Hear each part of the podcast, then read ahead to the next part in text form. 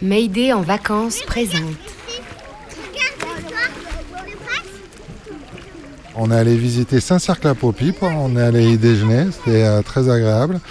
Mais la chaleur faisant, on a tout de suite été euh, très tenté d'aller euh, se baigner. On a tout simplement tapoté sur Google qui nous a sorti les quelques spots où se baigner tranquillement dans de l'eau douce. Et on est arrivé en une vingtaine de minutes et découvrir un endroit qui a bon les meilleurs moments de notre France des congés payés, donc avec des plaisirs simples, familiaux. Et on en est très heureux, au-delà de la température qui est plus que parfaite et de l'eau qui est, au-delà d'être douce, très, vraiment très agréable. Et effectivement, on a longé lot un peu au début, on a vu ce petit bras euh, se détacher, qui est certainement plus propice au kayak, etc. On avait peur qu'il n'y ait pas assez d'eau, et en fait, euh, Waze nous a amené euh, juste là au pied de ce village, et c'est le meilleur spot. Parfait. Ça a l'air nul. Pas aussi négatif, c'est juste le début. Ça va démarrer. Un peu de patience. Donc là, euh, là, t'es en train de. T'es en train d'enregistrer On n'entend rien du tout. Si, écoute bien. Veuillez prêter la plus grande attention. Au cas où, s'il y a des gens de la radio ou d'autres gens qui écoutent la radio. Mon message suivant. Tu décrirais ça comment, euh, toi, Mayday Une émission un peu kaléidoscopique. À quoi ça sert? C'est quoi le but? Ça résonne dans tous les sens, avec des couleurs. Un peu comme des fragments de lumière qui se télescopent, mais avec des sons. Jusqu'à présent, c'était pas terrible, mais au moins ça se tenait. Maintenant, ça devient. euh, totalement confus. Et quand finit le scénario? Tous les mercredis. Every... Mayday, c'est à 18h sur le 102.2 de Radio Canu. Ah, je me suis emmêlée, j'ai fait trop de E. Je pense qu'il faut le refaire sans faire des E. L'essentiel ici n'est pas seulement de conter une histoire. Excusez-moi, euh, je veux pas vous déranger, mais de mon point de vue, cette scène n'a absolument aucun sens. Mayday, saison 6. 6. Pour faire une émission de radio, parfois on est juste en vacances avec un enregistreur dans le sac, on le sort pour voir ce que ça fait d'enregistrer Madame Tout le Monde et Monsieur Personne, sans savoir vraiment ce qu'on veut leur demander, et à la fin, ça fait une émission de Mayday. Est-ce que vous pourriez me dire quand est-ce qu'on est, où est-ce que vous êtes précisément? Non, c'est une blague. Non, je vous promets que non. Bonjour, nous sommes actuellement à Saint-Cyr-la-Popie. 50 mètres là, le lot. Et quand il déborde, il nous inonde. On est certes dans une grotte avec des dessins qui ont été faits il y a plus de 29 000 ans.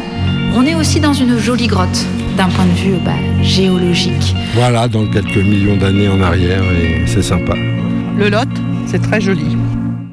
Cette semaine, on se balade dans le Lot, entre vieux villages, généalogie familiale et peinture rupestre dans les grottes du Pêche-Merle. Donc ici, vous avez un magnifique euroc fait à l'ocre rouge. Il a de grandes cornes, le ventre creux, attribut masculin. C'est un taureau préhistorique. Il est très détaillé. Jusqu'à 19h sur Radio Canu.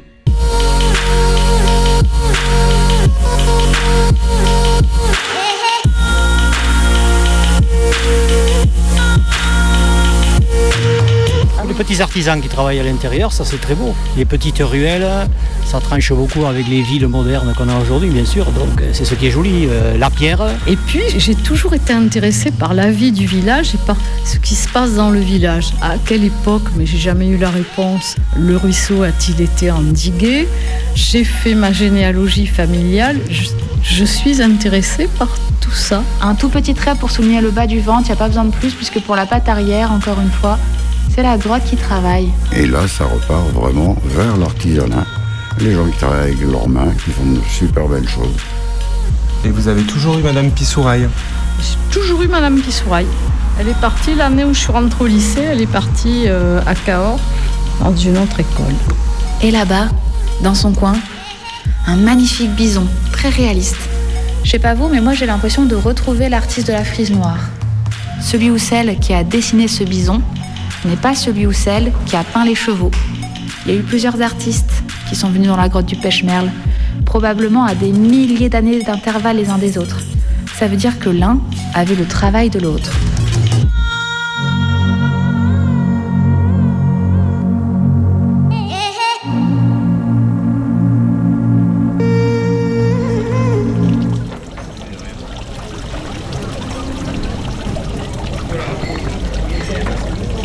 Ça fait du bien avec cette chaleur.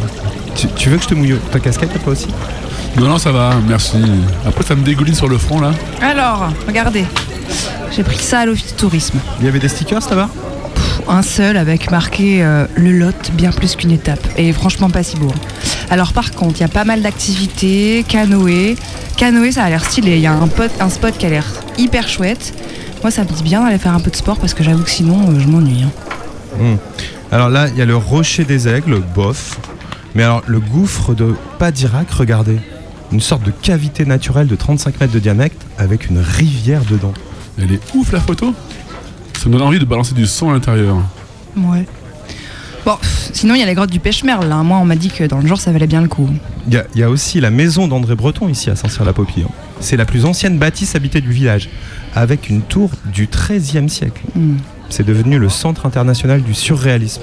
Il a eu un procès breton. Oui, oui, le mec visite des grottes Bah, ça dépêche merle justement. et avec son doigt touche et efface les peintures alors que c'est interdit, quoi. Mais non, quel connard. Ah Il oui, a oui. fait ça Ah oui, oui, et on lui, on lui dit, on lui redit, le mec recommence.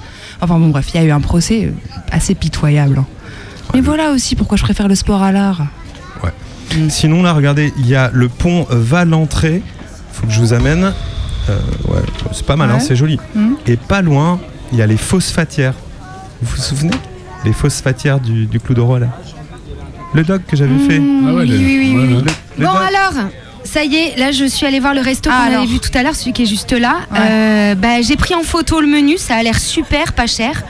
La serveuse est sympa en plus. Alors, attends, que je vous dise. Alors, en entrée, il y, a, euh, il y a une entrée, oui, c'est ça. Une entrée, foie gras aux truffes de mon cul. Mon cuc.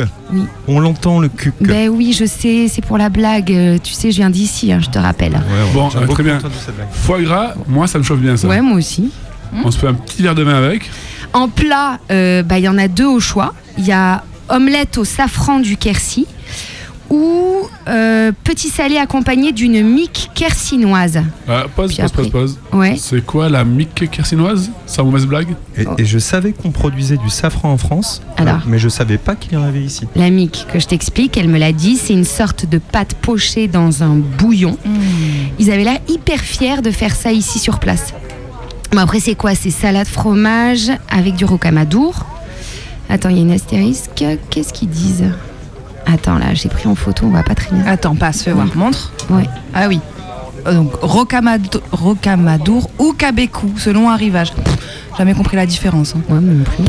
Et sinon, dessert, ouais, tarte aux noix ou pastis quercinois. Allez, allons bon, hein, pastis quercinois quoi. C'est quoi l'histoire là? Et puis ici, pas de problème de- d'appropriation culturelle, euh, on s'en fout quoi. Non, non, non, non, non, non, mais je crois que c'est une pâtisserie, pas l'alcool. Ah, Mais oui. Bah, c'est c'est bien dommage. Mais oui, dommage. c'est une pâtisserie, t'as raison, j'ai vu ça en descendant du parking, justement, devant une devanture de pâtisserie. Et euh, je veux pas vous couper, pub. ça vous va si je fais un petit micro-trottoir là Ça m'inspire un peu. Juste avant qu'on aille au Ouais. resto, c'est pas mal, ces Oui, petits trucs, oui. les touristes et tout là. Oh oui, oui, ok, vas-y, moi. on t'attend. Bah ouais, moi dalle. aussi j'ai la dalle. Ouais, Tu mais pas le faire après? Écoutez, j'ai un reste de pizza si vous voulez pour patienter. Un, un petit reste à dire, elle était bonne la pizza. Oh, mais non, mais attends, avec tout ce qu'on vient de dire, moi je veux tout ce qu'il y a sur le menu, je veux pas la pizza. Oui, mais on a besoin de son pour nos émissions, je vous rappelle. Bon, ok.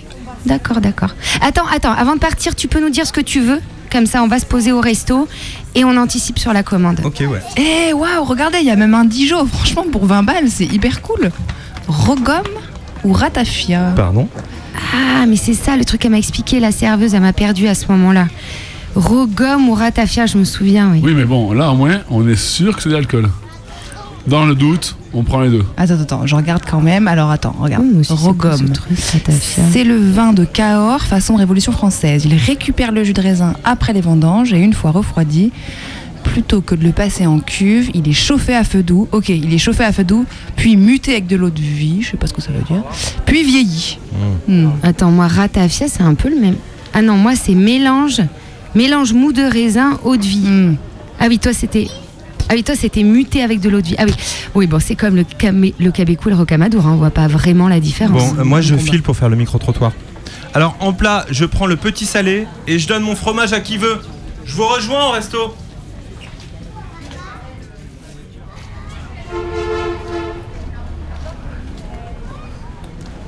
On est déjà venu il y a quelques années. On a trouvé ça très joli. Et on ne savait pas trop où aller. On dit ben, pourquoi pas revenir à voir? On est euh, à Saint-Cyr-la-Popie. C'est sur les bords du Lot. C'est à l'est de Cahors, euh, sur des méandres du Lot. C'est magnifique. Un village qui semble rester dans sa mode et nature médiévale.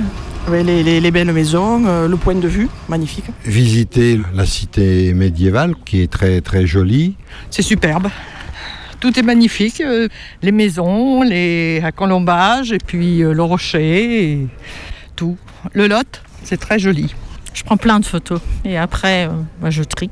Mais euh, bah, tout est à prendre ici. Vous prenez à chaque fois votre compagnon sur un site, etc. Ouais, ça m'arrive de le prendre, oui, oui, mais par surprise, hein, pas, pas posé. Mm. Ouais, ouais. Il râle, mais bon. Inattendu. vous n'aimez pas poser? Pas, pas vraiment, pas, pas du tout même. Vous vous trouvez photogénique? Pas du tout, absolument pas.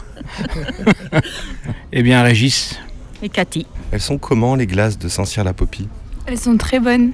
Elles sont vraiment exceptionnelles. Ouais, franchement, ça change d'habitude et euh, on sent que c'est vraiment l'artisanal. Ouais. Et vous vous la faites goûter, vous léchez dans la, dans la glace de l'autre ou pas du tout? Non, non. Non, non, on garde pour soi. Ouais, Je vends que des articles en bois et en dérivé du bois.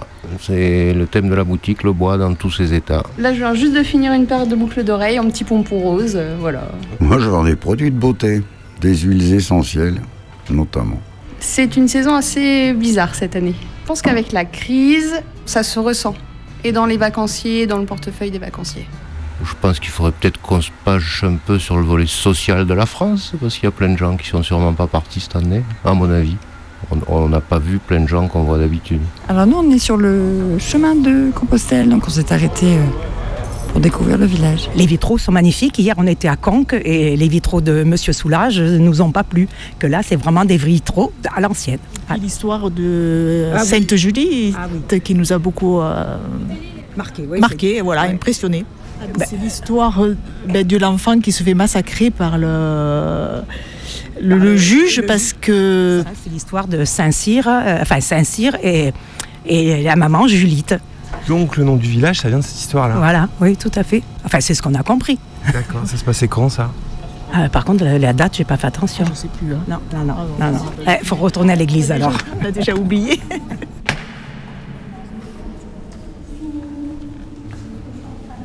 Excusez-moi madame, je fais une émission radio. Oui.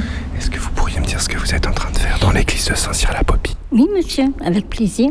Donc, on met avec ma petite fille une bougie à Saint-Antoine de Padoue qui trouve tout dans les coins, dans les trous. Et en même temps, c'est le patron des charcutiers. Vous savez pourquoi c'est le patron des charcutiers? Je savais pas que c'était le patron des charcutiers, non Ah, ah.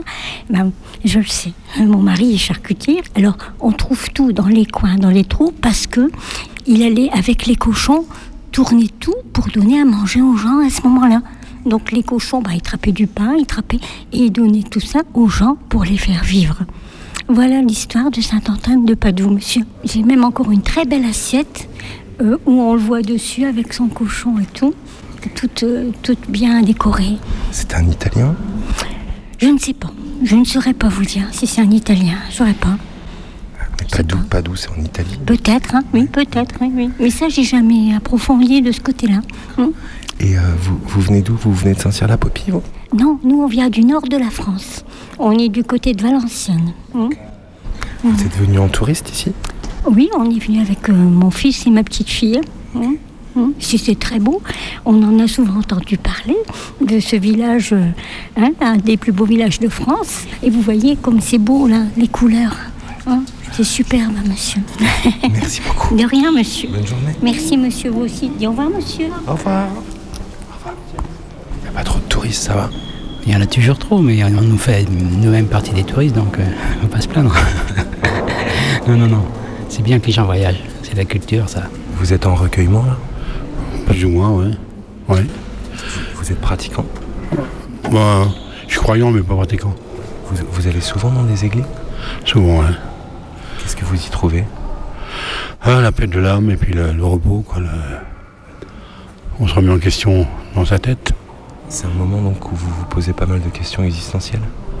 Ouais, on demande quelque chose, mais on.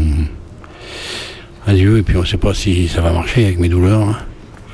Enfin, ça va. C'est la première fois que vous venez, vous venez à Saint-Cyr-la-Popie Non, on est venu il y a, il y a 4-5 ans déjà. Mais moi, j'étais pas comme j'étais maintenant. j'ai plus la forme. Si c'est pas indiscret, qu'est-ce qui vous est arrivé? Euh, J'ai été opéré d'une jambe. Là. Et là, et puis, il n'y a pas si longtemps, en Tunisie, je me suis retourné du genou.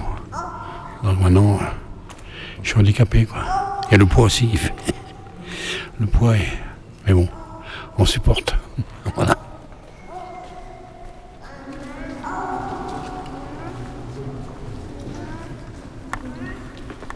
C'est instructionné. Hein? C'est les premiers martyrs de l'ère chrétienne, c'était en 302. Qu'est-ce que c'est le truc que vous avez à la main là? C'est un ventilateur tout sorti de chez Action. Pourquoi vous avez ça Pour me ventiler, monsieur. ah, c'est sur la popie. Peut-être un peu envahi par les touristes l'été, mais authentique, oui, dans le sens où ils ont quand même gardé des, des principes de base au niveau de, de ce qu'il y a, quoi. C'est-à-dire château, tout ce qui est briques, tout ce qui est pierre, tout ce qui est, euh, tout ce qui est maison, tout ça et tout. euh, L'âme du village, quoi, on va dire. Ouais, mais du coup, ça, c'est, c'est quand même. Il y a abondamment des touristes et des petites boutiques pour touristes. Est-ce que ça résonne encore avec l'authenticité? Ça dépend de la saison, je vais vous dire. Je pense qu'il y a beaucoup d'attrape-couillons quand même, quoi.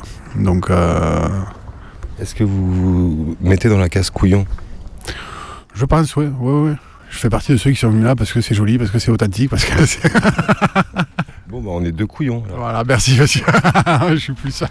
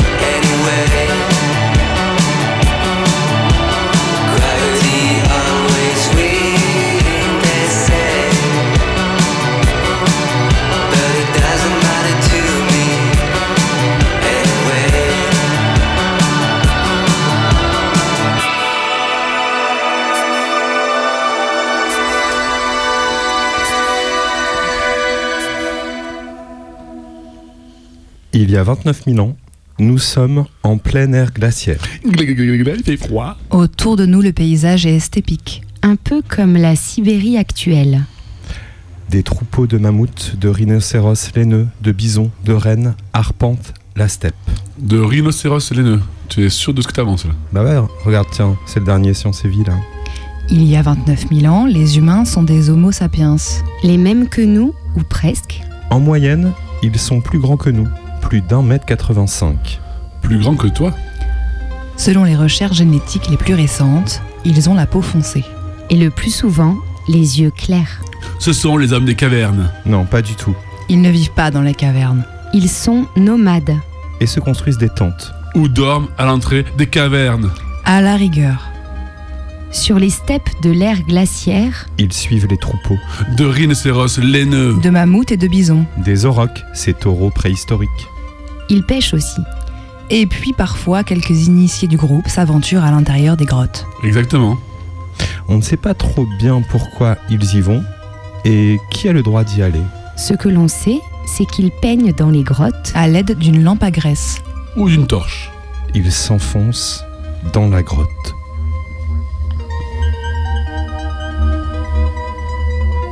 Dans le Lot, il y a le long des gorges du Célé, un des affluents du Lot, les grottes de Pêche-Merle, Et dans ces grottes, il y a des dizaines de dessins. qui pour certains ont 29 000 ans. C'est daté au carbone 14. Des dessins tracés au pigment naturel. Dioxyde de manganèse pour le noir ou charbon de bois pour les retouches. l'oxyde de fer pour l'ocre.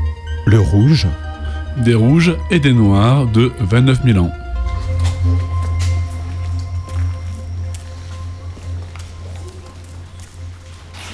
29 000 ans, on est pile entre Chauvet et Lascaux. Et si ça vous va, eh ben on va pouvoir rentrer dans le vif du sujet et voir ce que nos ancêtres nous ont laissé. Au passage, je vais vous prendre un petit bout de billet. Et ensuite, eh ben on pourra descendre dans la grotte.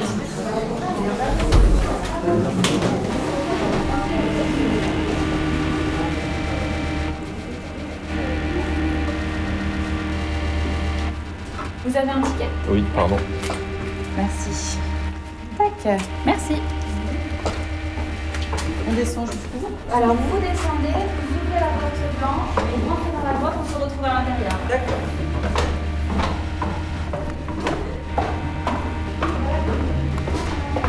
Et ben, du coup, je suis Laure, je suis guide au pêche-merle. C'est ma deuxième saison.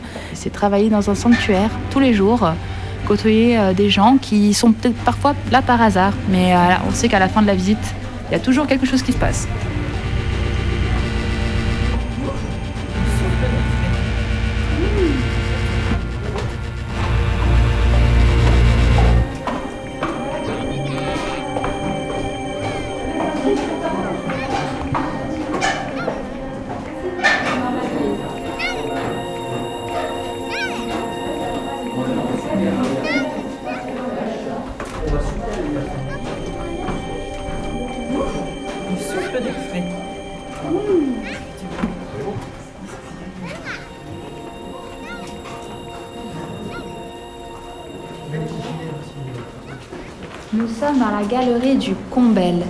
Cette galerie, elle a été découverte un petit peu plus tardivement, contrairement au reste du réseau en 1922. Il a fallu attendre 1949. L'accès a été bouché par l'éboulis, qui a fermé la grotte il y a 12 000 ans. On va commencer avec les bases. Stalactite qui tombe, stalagmite qui monte, et ça, c'est une racine. Elle fait plus de 15 mètres de long. Et si on a une racine sous la terre, c'est qu'à la surface, il y a un arbre. Bon, ok, on a la racine d'un chêne vieux de 300 ans, c'est pas mal. Mais ce qui est le plus extraordinaire dans cette galerie du Combel, c'est qu'on a aussi probablement les plus anciens dessins de la grotte. Il y a un magnifique lion dessiné à l'ocre rouge accompagné de trois chevaux. Et si vous continuez encore plus loin, trois animaux imaginaires. On les appelle les antilopes. Alors, ils ont été faits il y a plus de 25 000 ans. Et pourtant, vous avez vu certains tracés, on a l'impression que ça a été fait hier. Une vingtaine d'animaux dessinés, au manganèse. De la composition euh, principale, le premier à avoir été dessiné, c'est ce cheval qui est central. Les autres animaux sont en spirale autour de lui.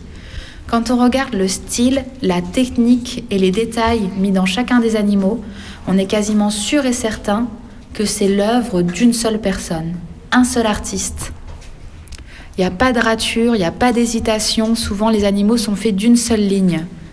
C'est un travail de professionnel. Probablement que il ou elle s'est entraîné à l'extérieur.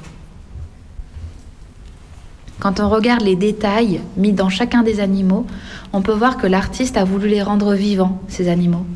Par exemple, si on regarde cette roque à gauche, il y a quelque chose qui sort de ses naseaux, comme un souffle. dans le froid de l'ère glaciaire. Si on regarde les bisons, on peut voir que l'avant des animaux est exagéré, énorme, alors que l'arrière-train est tout petit.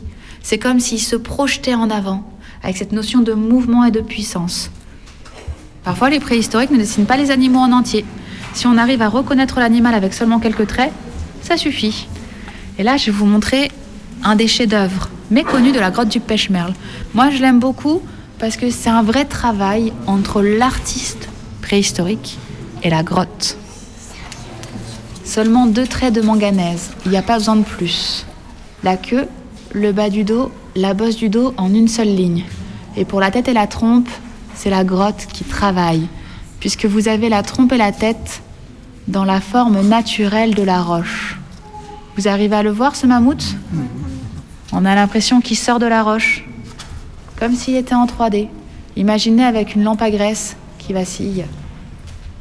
Je sais pas vous, mais moi j'ai l'impression qu'il y a une histoire sur cette paroi. Par contre, on ne saura jamais de quoi ça parlait. Les points rouges que vous avez ici, c'est de l'ocre qu'on a mis sur le bout des doigts et on a étalé sur la paroi. On peut voir que le mammouth a été fait après, puisque les lignes noires sont par-dessus. On ignore qui a déposé ces points rouges. Peut-être l'artiste des animaux, avant de dessiner les animaux, ou alors un autre préhistorique qui est venu bien avant. Ici, c'est une silhouette féminine.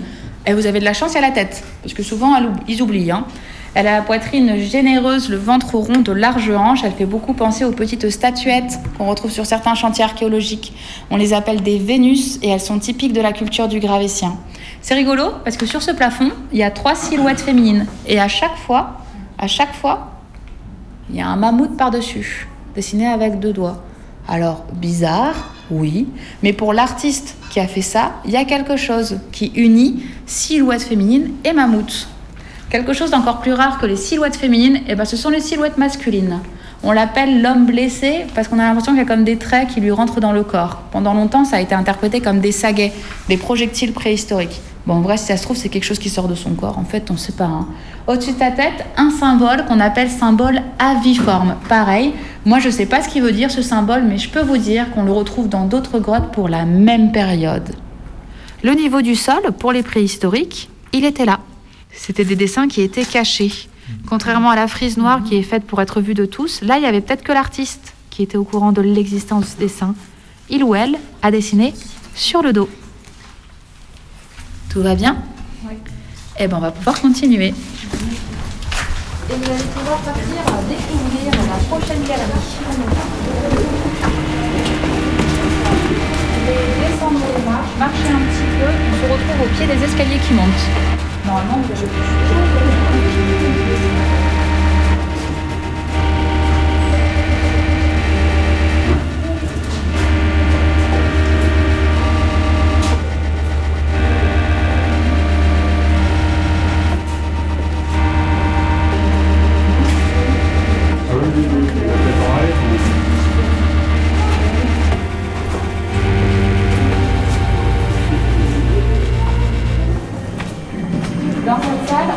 aussi retrouvé un lithophone. Vous l'avez peut-être remarqué, mais il y a une acoustique particulière dans la grotte. Donc les préhistoriques, ils faisaient pas que des dessins et des peintures. Peut-être aussi qu'ils émettaient des sons, voire peut-être qu'ils faisaient de la musique.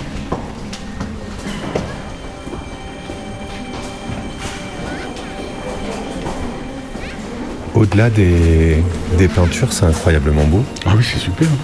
Oui, oui. Ça flash l'imagination. On imagine plein de trucs. C'est encore tout vivant, quoi, ça s'ouvre. Ah oui, oui, c'est vrai. C'est vertigineux quand même tout ça. hein. Vertigineux? Mais t'as le vertige toi sous terre Mais non, vous comprenez pas. Ah non. C'est vertigineux ce, ce temps-là si long. Genre, il y a 29 000 ans. Ah oui, oui, oui. Ah, C'était il y a longtemps, ouais. Et encore, dans la grotte de Bruniquel, pas loin d'ici, ils ont trouvé des constructions circulaires en stalagmites brisées. Stalagmite, stalagmite. Qui ont été datées de 176 500 ans. T'imagines? 176, ah ouais là, c'était il y a encore plus longtemps ça. Mais ça n'a pas été fait par Sapiens du coup. Ah bah non, hein, par Néandertal. Mais 176 500 ans. C'est vertigineux. ça. C'est dingue d'ailleurs qu'on arrive à dater tout ça. Il y a 500 ans près. J'ai pas bien compris, moi d'ailleurs, cette histoire de carbone 14. Ah, pareil. Bah, c'est simple quand même. Le carbone 14, c'est un isotope radioactif du carbone 12. Sa période radioactive ou demi-vie est de 5730 ans. Toujours pas compris. Les isotopes ou la période radioactive? Euh, ouais, là, ça, là. Voilà ça. J'ai pas compris non plus. Oh les gars, faites un effort. euh, Les isotopes ont le même nombre de protons. Mais un nombre de neutrons différents. Uh-huh. Pas compris. Bon, alors. Ouais, bon, en gros, le carbone 14, c'est un élément qui se désintègre. Et parce qu'il se désintègre, eh ben, on arrive à dater des trucs. Voilà, comme les dessins qu'on voit ici dans la grotte. Ah, ouais. Oh, ok, c'est bon. Ouais. Ok. D'ailleurs, radioactivité sous-sol. Ça me rappelle quelque chose, tiens. Les mines d'uranium. Pas loin. Les mines de rien. Un puissant fond, quoi. Il y a bien Sainte-Marie aux mines, mais je vois pas le rapport. Hmm, pas très loin non plus. Sous-sol, sous-sol, Mhm. radioactivité. Hmm, Radioactivité, sous-sol. Je vais l'avoir, je vais l'avoir. Oui. Radioactivité, sous-sol, radioactivité, Oh. sous-sol. Oui. Ok, c'est bon, je l'ai. Tu penses à mur. Bah ouais. C'est dingue quand même hein, de se retrouver ici, sous terre, là où nos ancêtres nous ont laissé des peintures de ouf, et de se dire, nous, on va laisser quoi? Hmm, Des déchets radioactifs. Elles vont avoir de la gueule, les fouilles archéologiques du futur. Attendez, c'est pas fait. Y a pas de déchets encore en Meuse. hein. Oui, mais pour rappel, il y en a qui luttent encore contre ça. Et depuis longtemps. Pas si longtemps en fait quand on y pense. Non, il n'y a peut-être pas encore de déchets sous terre, mais en attendant, il y en a déjà en surface, dans des piscines. Qui existeront encore dans 100 000 ans. Les piscines? 100 000 ans? Non, les déchets. Les piscines, je suis pas sûre. Ici, vous avez un bassin naturel, on appelle ça aussi un gour. Dans ce bassin, vous avez de l'argile, de la boue. Et si vous marchez dans la boue, eh ben, vous laissez des traces, des empreintes. Pointure 34. Un enfant ou un jeune adolescent. Il ou elle marchait pieds nus, on voit les petits orteils ici. Celle-ci, elle est complète. Là, vous avez l'arrière d'un pied. Parce que quand on marche, il n'y a pas tout le pied qui imprime. Un autre arrière de pied, un gros orteil, un talon. En tout, il y en a 12 des empreintes. Des empreintes de pas, on ne peut pas les dater. Tout ce qu'on sait, c'est qu'ils sont venus avant que l'entrée préhistorique ne se referme, donc avant 12 000 ans. Mais ça peut être 12 000, 29 000, peut-être même encore avant. En tout cas, euh, courageux, hein, cet enfant, pour venir jusque-là. Parce qu'on en a fait du chemin depuis l'entrée préhistorique.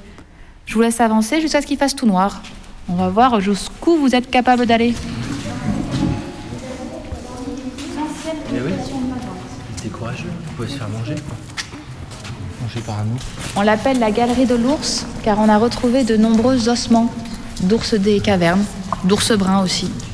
On a également retrouvé des ossements de hyènes des cavernes et un petit peu de lions. On sait que les préhistoriques, ils sont venus dans cette galerie de l'ours. On a retrouvé un petit outil en silex taillé. Une tête d'ours gravée dans un étroit couloir. Ça vous dirait de voir ça? C'est par là.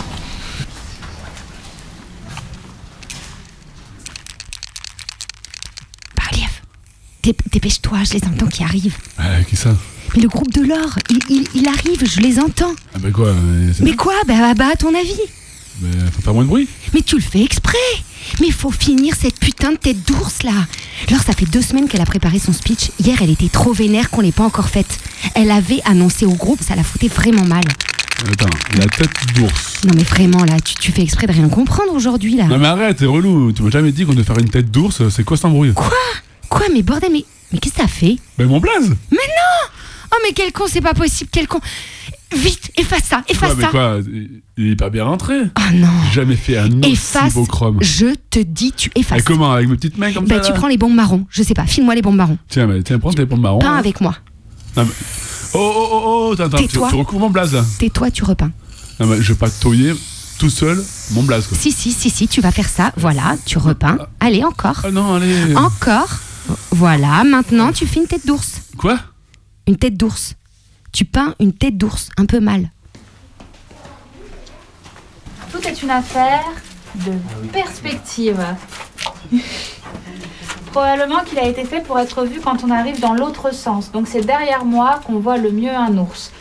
Vous avez le haut de la tête, le front, le museau très carré qui descend jusqu'ici, la mâchoire inférieure, le cou, la narine, la gueule ouverte avec les babines retroussées comme avec un petit sourire en coin, l'œil en amande et les petites oreilles caractéristiques des ours. 4 septembre 1922. André David, Marthe David et Henri Duterte arrivent dans la salle des peintures. Ils sont passés par l'équivalent de ce petit boyau, simplement il faut l'imaginer à gauche derrière ce relief. Comment ils ont eu cette idée bah, C'est un petit peu grâce au curé du village de l'époque, l'abbé Amédée Le Mosy, qui était à la fois curé de Cabroret, mais aussi spéléologue et fin préhistorien. L'abbé Lemozy, il avait pour habitude d'aller explorer le réseau supérieur avec André David à la recherche de dessins et de peintures. Mais après plusieurs expériences dans le réseau supérieur, il a dit à André Stop, on arrête tout. C'est trop dangereux et il n'y a rien de préhistorique dans cette grotte du Pêche-Merle. Tu n'y retournes pas et surtout pas sans moi. Mais vous dites ça à un gamin de 15 ans. Il va défier l'autorité et euh, il va appeler son meilleur ami. La petite sœur, elle n'était pas invitée, hein, mais elle les a vus partir en direction de la grotte. Et elle a dit Soit je viens avec vous, soit je le dis à mamie. Elle est allée avec eux. André s'était bien préparé, il avait son matériel de prêt. Il avait des lampes à acétylène, il avait des cordes, des marteaux et des burins pour casser les concrétions. Et tous les dimanches, il volait des cierges à l'église. Donc il avait son stock de bougies. Ils sont rentrés dans la grotte ce 4 septembre 1922 à 2 heures de l'après-midi. Et ils ne sont pas ressortis avant minuit. Ils sont restés 10 heures dans la grotte. Évidemment, ils n'avaient prévenu personne. hein. Je vous laisse imaginer la remontée nocturne. En tout cas, une fois la faute avouée, évidemment, l'abbé Lemozy fut le premier à étudier les dessins et les peintures de la grotte.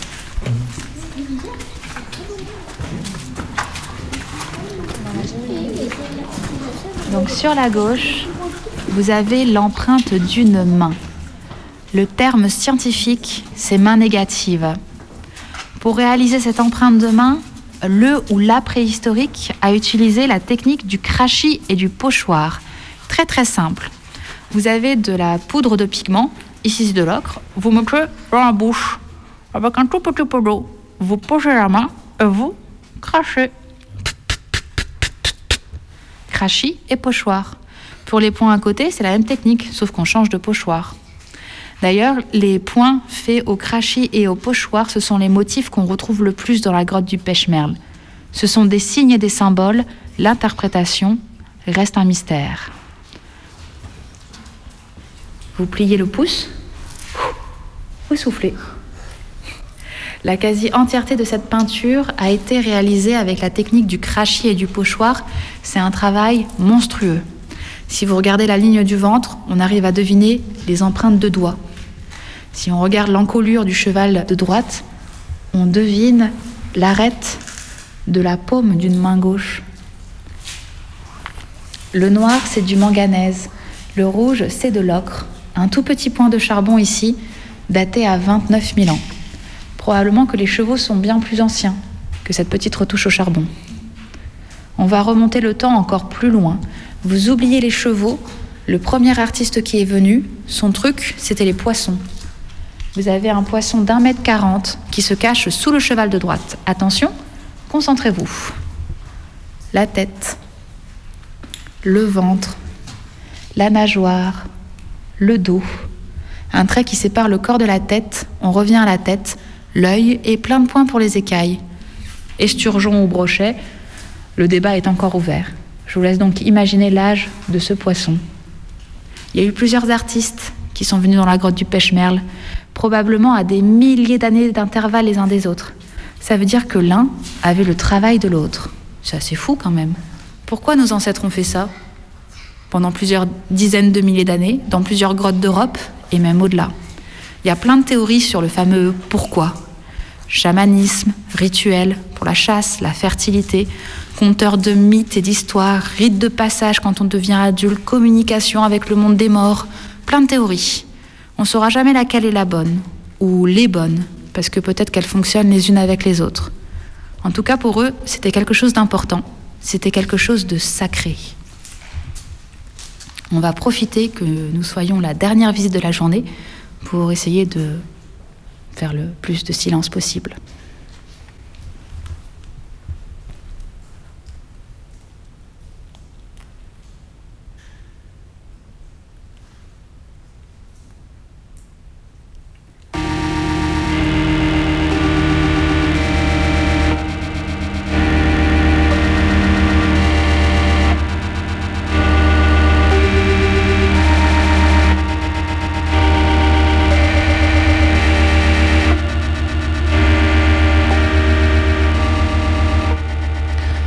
De la grisaille et de l'actualité badante, On se balade dans les grottes du Lot sur euh, Radio Canu avec Mayday.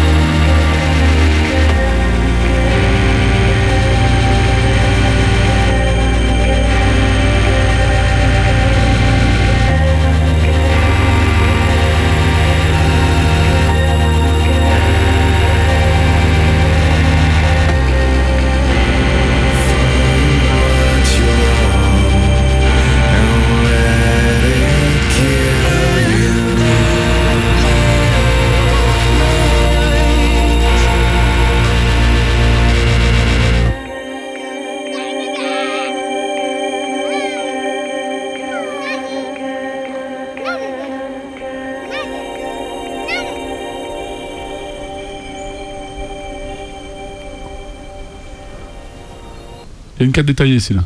Ah ouais. Vous êtes ici, Saint-Vincent-Rivedolt. Il y a des explications. Oh, Rivedolt. Rivedolt, ça veut dire village au bord du Lot, en fait. Le Quercy est une région naturelle, ancienne province française dont l'étendue correspondait à celle du diocèse primitif de Cahors. Le Quercy s'étendait sur les plateaux et pelouses calcaires d'Écosse. Ah oui, ils disent Quercy blanc parce que le calcaire, bah, il est clair. Hmm. Causse recoupée par des vallées internes et adjacentes. On voit très bien là, hein, regardez. Mmh, Ça correspond au Lot, la moitié nord du, du, du Tarn-et-Garonne Mmh. et Là, un peu de, de la Dordogne là. Ouais, je crois que c'est- c'est la Dordogne ça, non? Ouais, c'est exactement Ouais, ça. ouais. Et là, la Corrèze et l'Aveyron. Ouais, ouais. Ouais, on est sur du rural là. hein. Ah ouais. Ouais. Hyper rural, ouais. J'ai lu un article d'ailleurs déprimant sur la désertification médicale. Les gens qui renoncent petit à petit aux soins, Mm. les cas extrêmement graves qui arrivent aux urgences des gros hôpitaux alentours, Mm. l'écart d'espérance de vie entre territoires urbains et ruraux, les gens qui sont complètement dépendants de l'automobile, euh, t'as les néo-ruraux qui s'installent, c'est, catastrophique ce que, les, ce que les campagnes françaises sont en train de devenir. Je Mm. trouve ça Faut pas, faut pas- absolument terrible. En tout cas, quand j'ai lu ça, je me suis Non dit mais faut, que faut, pas j'avais les larmes aux yeux. faut pas exagérer. Ça va là mais faut pas exagérer quand même. Pardon. Pardon, je m'égare. Euh, elle est où, Elena, là? Elena Elle est là-bas, là. Allez, allez, allez, venez, on la rejoint. Allez, allez, Nami. Hop là, on respire.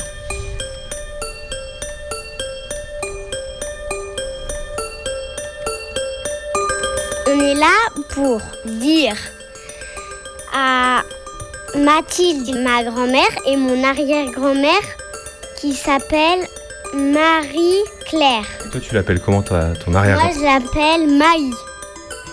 Et alors c'est quoi le rapport entre ton arrière-grand-mère et l'endroit où on est?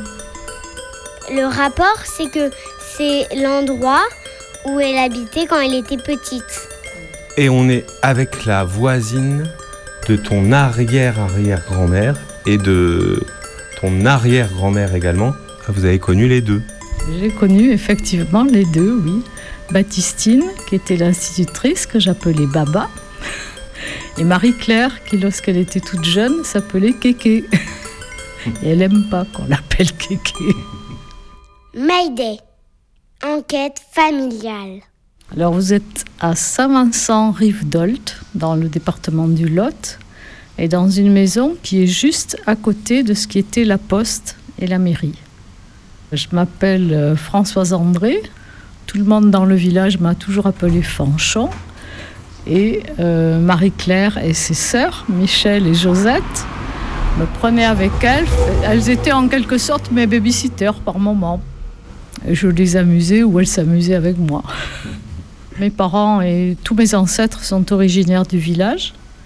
Moi, je n'y suis pas née, mais euh, j'y ai passé mon enfance de 6 ans et demi, toute l'école primaire. Ensuite, j'étais euh, pensionnaire au lycée. Après, je suis partie à Bordeaux et puis euh, il fallait vivre, donc euh, je me suis mariée. On a vécu ailleurs jusque en 1996. En 96, on est revenu vivre dans le village qu'on n'avait jamais perdu de vue. On revenait régulièrement. J'ai des attaches avec les habitants, je les connais tous. Je suis allée à l'école avec une partie d'entre eux.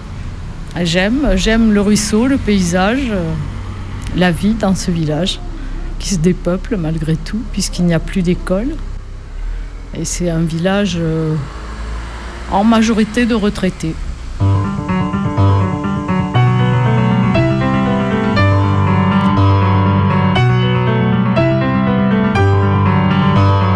Quand j'étais enfant, il y avait des petits agriculteurs et ma génération n'aurait pas pu vivre sur les petites exploitations qu'ils avaient, donc tout le monde est parti, euh, employé, euh, enseignant, bref, euh, est sorti du village pour faire autre chose que de la culture. Et il est resté quelques viticulteurs qui, eux, arrivent à vivre parce qu'ils ont rassemblé les terres. Ils ont rassemblé les terres arables. Alors ils ont deux parcelles par-ci, trois par-là, et ceux-là survivent. Il y avait trois menuisiers, il y avait deux épiceries, un café, des ambulants, des commerçants ambulants qui s'arrêtaient pratiquement tous les jours de la semaine.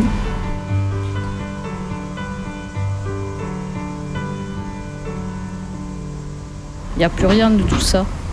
Et puis les gens ont eu des voitures. Ça les a éloignés du village. Ils sont partis faire les courses ailleurs. La ville la plus proche, euh, c'est Cahors. Alors on peut aller au village à côté, Luzèche, mais c'est aussi un village avec, euh, je sais pas, 1200 ou 1300 habitants. Et c'est pareil, euh, Luzèche, c'est- on peut pas dire sinistré, mais il y a beaucoup de commerces à Luzèche qui ont disparu. C'est ma génération qui est partie. La génération au-dessus vivait encore de l'agriculture, mais pas les enfants. Et alors vous, vous avez fait quoi si c'est pas indiscret? J'étais laborantine, laboratoire d'analyse médicale. Ça m'a bien plu, j'ai fait ça toute ma, toute ma carrière.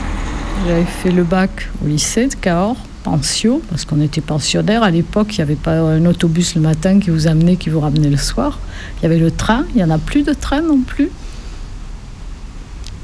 Et donc, euh, après, je suis partie à Bordeaux.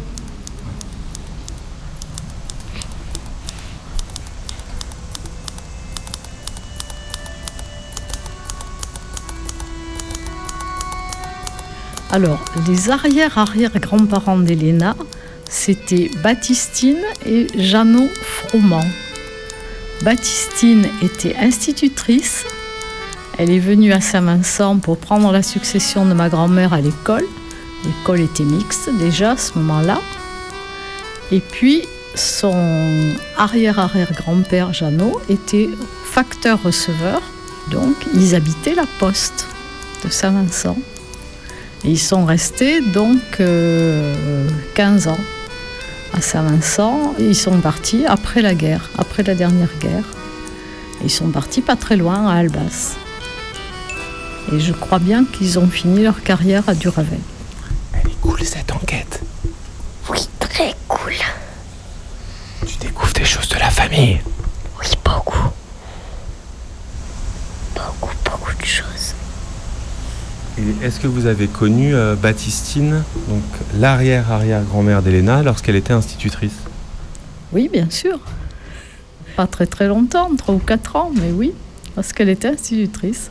Et après, on allait la voir, mes parents allaient la voir à Albas. Et puis ensuite, quand ils étaient à Duravel, on avait une coutume. Lorsqu'il y avait des poussées de champignons dans les bois, Jeannot Froment envoyait, parce qu'il était la poste rurale à l'époque, un petit carton qui contenait des champignons. Ça voulait dire dimanche prochain à 7h du matin, soyez devant la poste de Duravel, nous allons aux champignons. Donc Jeannot, c'était l'arrière-arrière-grand-père d'Elena. Oui, c'est ça. T'as déjà entendu parler de, de, de Jeannot, toi? Non, jamais. C'était le mari de Baptistine. Tu as entendu parler de Baptistine? Non. Non plus, parce que je ne l'ai pas connu et puis on m'en a pas parlé. Mais par contre, mon arrière-grand-mère, euh, j'en ai entendu parler parce qu'elle est, elle est encore vivante et je la vois quand je suis avec Mathilde, ma grand-mère. Euh, Est-ce que tu es allée dans cette école ou pas? Oui, je suis allée dans cette école. Je suis rentrée à l'école en CE1. J'ai fait E CE1, CE2, CM1, CM2 et puis après, j'étais pensionnaire au lycée de Cahors. Bah, aussi, j'ai une autre question, c'est est-ce qu'il y avait plusieurs personnes, plusieurs, par exemple les CE1, les CM2, qui euh, faisaient dans la même journée? Oui, il y avait tous les cours dans la classe. À cette époque-là, c'était la classe unique, avec tous les cours, y compris le certificat d'études. Il y avait cinq ou six cours et il y avait 25, 27 élèves en tout. Moi, j'ai été, le hasard a fait que j'étais toute seule de mon cours. Il y avait les autres autour, mais c'était pas le même cours. C'était euh, 1951 à 56. Elena, t'as une autre question?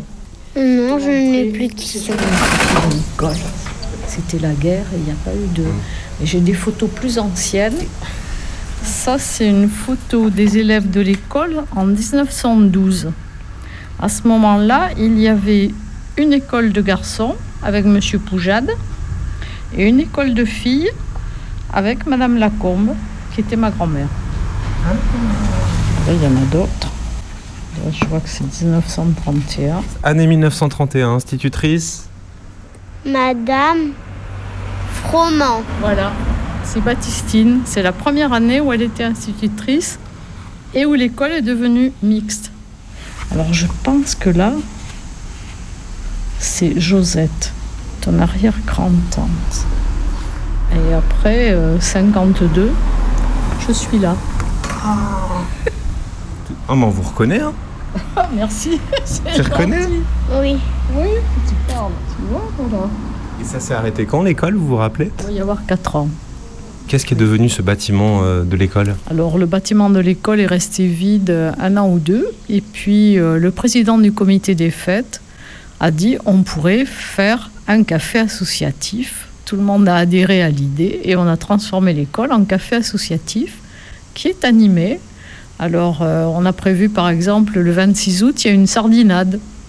On a eu la fête votive là, trois jours avec un repas de 320 couverts, je crois, le vendredi soir. Donc ça, ça bouge de temps en temps.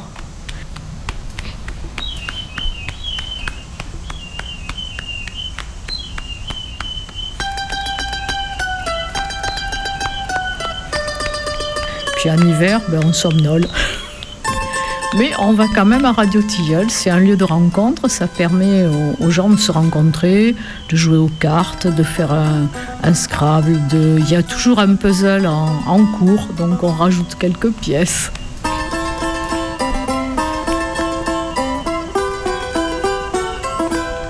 Ce bar associatif s'appelle Radio Tilleul parce que il y a des personnes qui s'assiedent souvent sur le banc sous le tilleul de la place et qui euh, papote.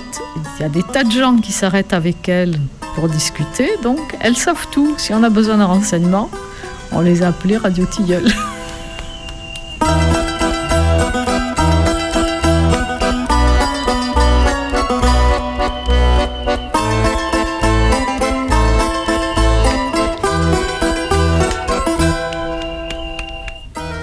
Ce soir, Maïdé s'est baladée dans le Lot. Vous avez eu dans vos oreilles Ous the Racket avec Touriste. Ensuite, vous avez eu Sylvain Chauveau avec Find What You Love and Let It Kill You. Find.